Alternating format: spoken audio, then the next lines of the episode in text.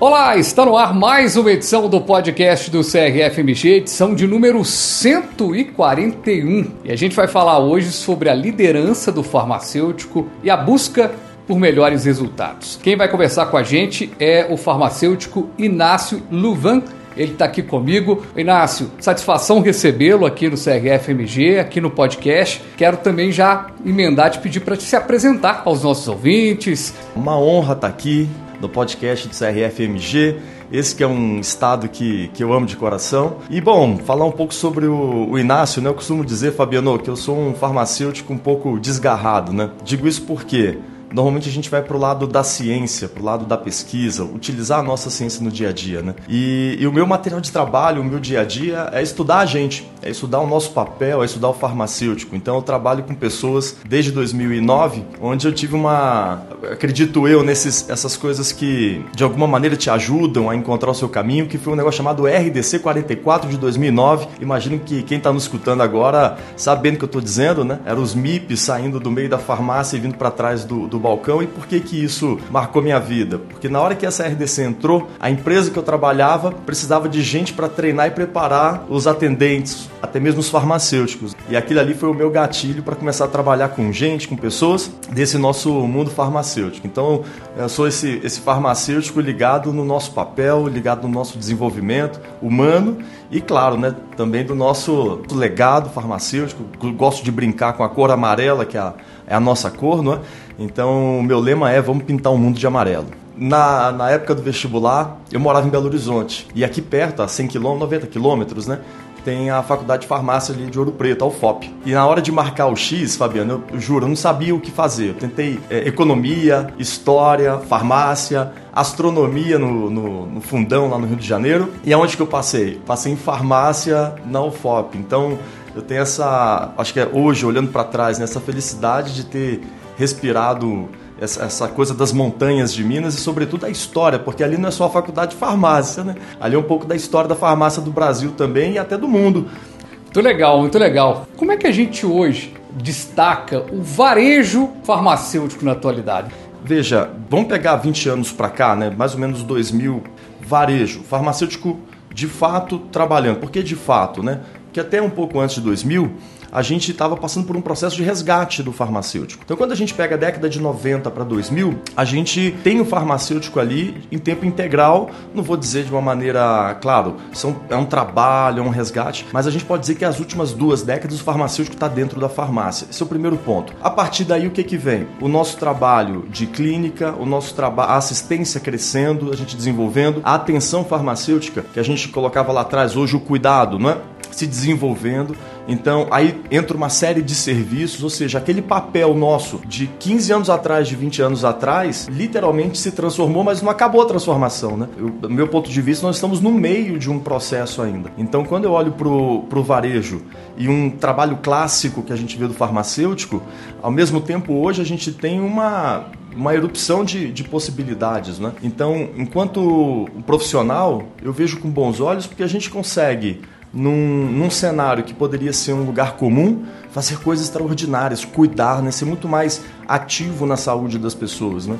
Então, a parte de dispensação, ela é fundamental, ela é importantíssima, eu preciso garantir, eu quero ter um sono tranquilo, né? eu quero ter certeza que o farmacêutico tem o tratamento certo, quantidade certa, dosagem certa, tudo correto, mas ao mesmo tempo eu posso ir muito mais longe do que isso, eu posso acompanhar, eu posso monitorar, eu posso registrar, coisa que há pouco tempo atrás a gente não tinha essa possibilidade. Né? Então, esse, esse, vou colocar esse guarda-chuva cuidado farmacêutico, isso para a nossa, a, geração que está no momento, e a geração que está no momento não é de idade, né? Todo mundo de todas as idades que está trabalhando hoje em uma farmácia, eu acredito que a gente vive um episódio positivo, com vários desafios. A gente não, não vai naturalmente é, negligenciar isso, mas também com muita coisa boa. O farmacêutico ele continua essencial nas farmácias? Fabiano, eu tenho trabalhado com a robotização da farmácia.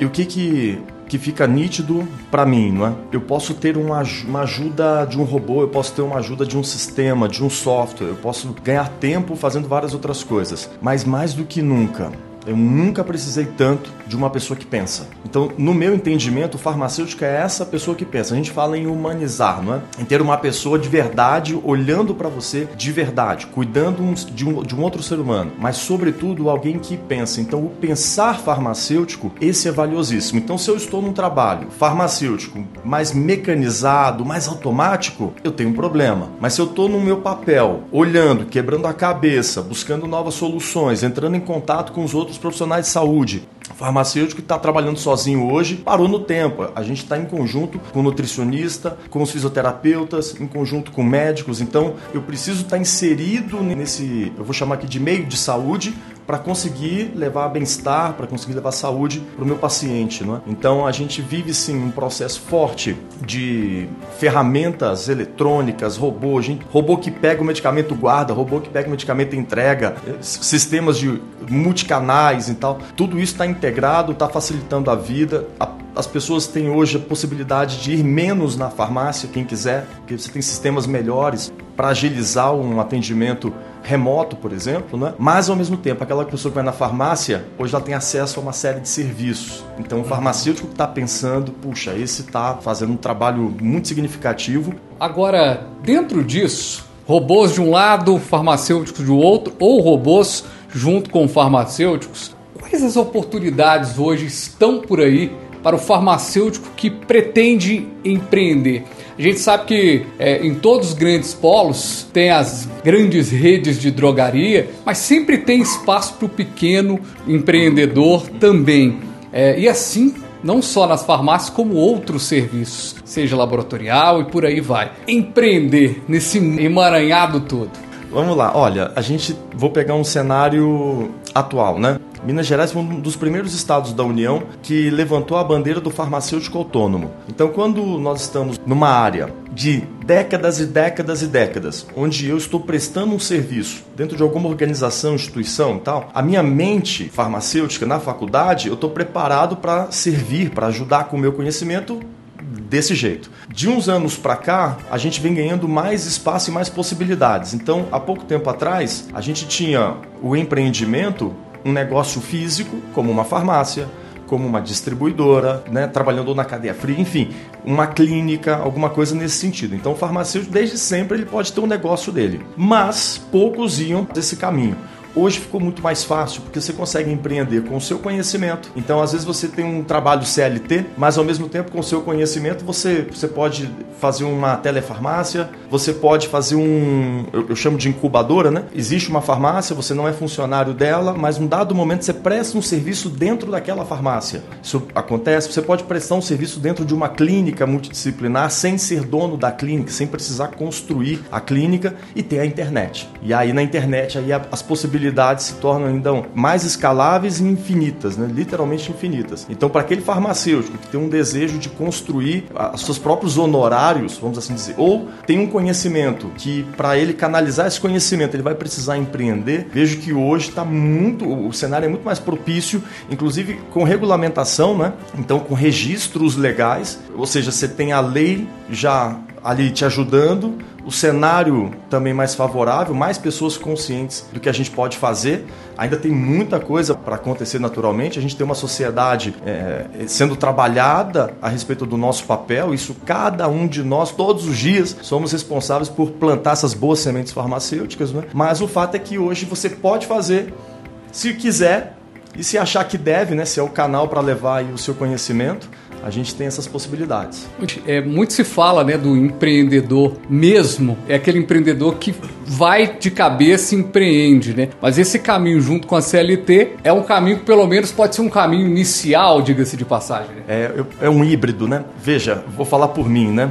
Eu pedi demissão da empresa que eu estava, tinha dinheiro para 30 dias e fui literalmente de cabeça, igual você falou, Fabiano. Não recomendo que ninguém faça isso. Então, olhar para trás hoje e falar, puxa, que bom que deu certo, mas foi por um triz. Agora, quando você está mais com o pé no chão, quando, puxa, você sabe da importância que é para você ter as coisas em dia, faz o híbrido. Porque, olha só, o CLT ele tem um horário. Imagina que é um plantão de um hospital 12 por 36, ou um plantão em uma farmácia de segunda a sábado, de domingo a domingo, folgando com o dia da semana. Vai ter um momento que você vai estar tá de folga. Esse é o momento de construir. Se você pensar um para um, um atendimento, um acompanhamento farmacoterapêutico, o, tempo um minuto versus um minuto. Mas se você que já está no CLT olhar para a internet, a internet é um minuto para muitos minutos. Que é algo que você produz na internet fica 24 horas no ar, literalmente 24 horas no ar, não é? Então tem, a gente tem essas possibilidades. É claro, cada um tem seu caminho, cada um tem suas vontades. Às vezes é um procedimento estético. Eu preciso da pessoa na minha cadeira para poder fazer o meu procedimento estético, né? Mas são reflexões aí que podem favorecer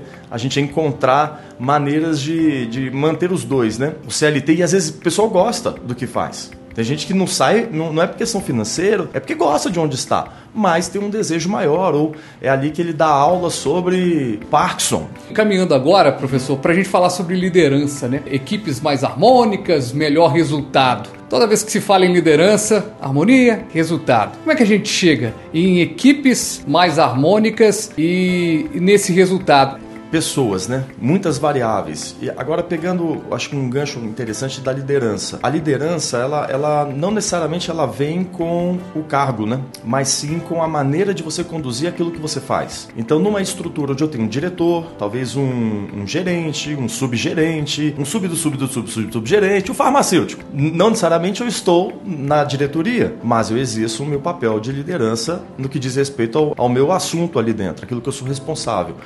Um outro ponto interessante: se eu trabalho numa equipe, eu sou responsável por essa equipe. Então, legalmente falando, eu, eu sou farmacêutico, tenho um funcionário que trabalha comigo do meu lado. O que ele está dispensando é responsabilidade minha, não é do funcionário. Porque o treinamento é responsabilidade minha. A manutenção do conhecimento é responsabilidade minha. E isso já me dá o, o, o, o tapete para eu exercer o meu papel de liderança. O que, que é o, o, lado antagônico? É quando eu fujo disso, quando eu fujo da responsabilidade. Quem está na área da saúde vai ter que se responsabilizar. Se se esconder, vai dar algum tipo, vai dar problema para os dois lados mas vai dar mais problema ainda. Então é assumir a sua responsabilidade. Isso já traz consigo esse tom da, da liderança. E se tem uma equipe, vai ter desafio. Eu gosto de dizer o seguinte: a gente pensa diferente e se a gente está junto, a gente pode pensar diferente para pensar melhor. Orientação nossa deve ser para isso, não para minha opinião ser a que ficou por último, mas para a gente ter uma boa opinião no final. Então existe uma, uma certa lapidação. E para lapidar eu preciso de ponto de vista. Então a equipe tem essa beleza, por mais desafiador que seja, né? Então tem pessoas que vão ter uma certa facilidade maior com isso, outras talvez nem tanto, e aí vai ter que se desafiar e construir.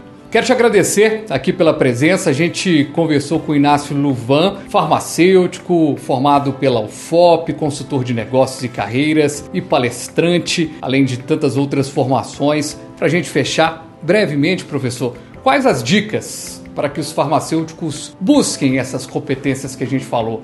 A gente normalmente gosta da nossa farmácia e a gente estuda cada vez mais a farmácia. Só que para liderança tem um elemento que é fundamental, é a comunicação, que é ser claro. Então, o, o fato de eu me dedicar, me esforçar para que a outra pessoa me entenda, eu tenho para mim que isso é de uma inteligência, de uma sabedoria sem tamanho. Então, se a gente fosse pegar uma carta para favorecer essa liderança, estudar muito, ler muito, praticar muito comunicação. E se ouvir, se escutar, que a gente às vezes imagina que está falando algo, mas quando a gente se vê, se grava, às vezes quem manda um áudio no WhatsApp e não reconhece, imagina, eu não falei isso, falou, tá gravado, né? Então a gente se ouvir, se estudar, para que cada vez mais as pessoas que estão com a gente possam compreender o que a gente pensa, compreender as nossas ideias. Isso faz a gente ganhar muito tempo. Muito obrigado, um grande abraço a todos aqui de Minas Gerais e do Brasil também. Um grande abraço, um beijo no coração coração amarelo.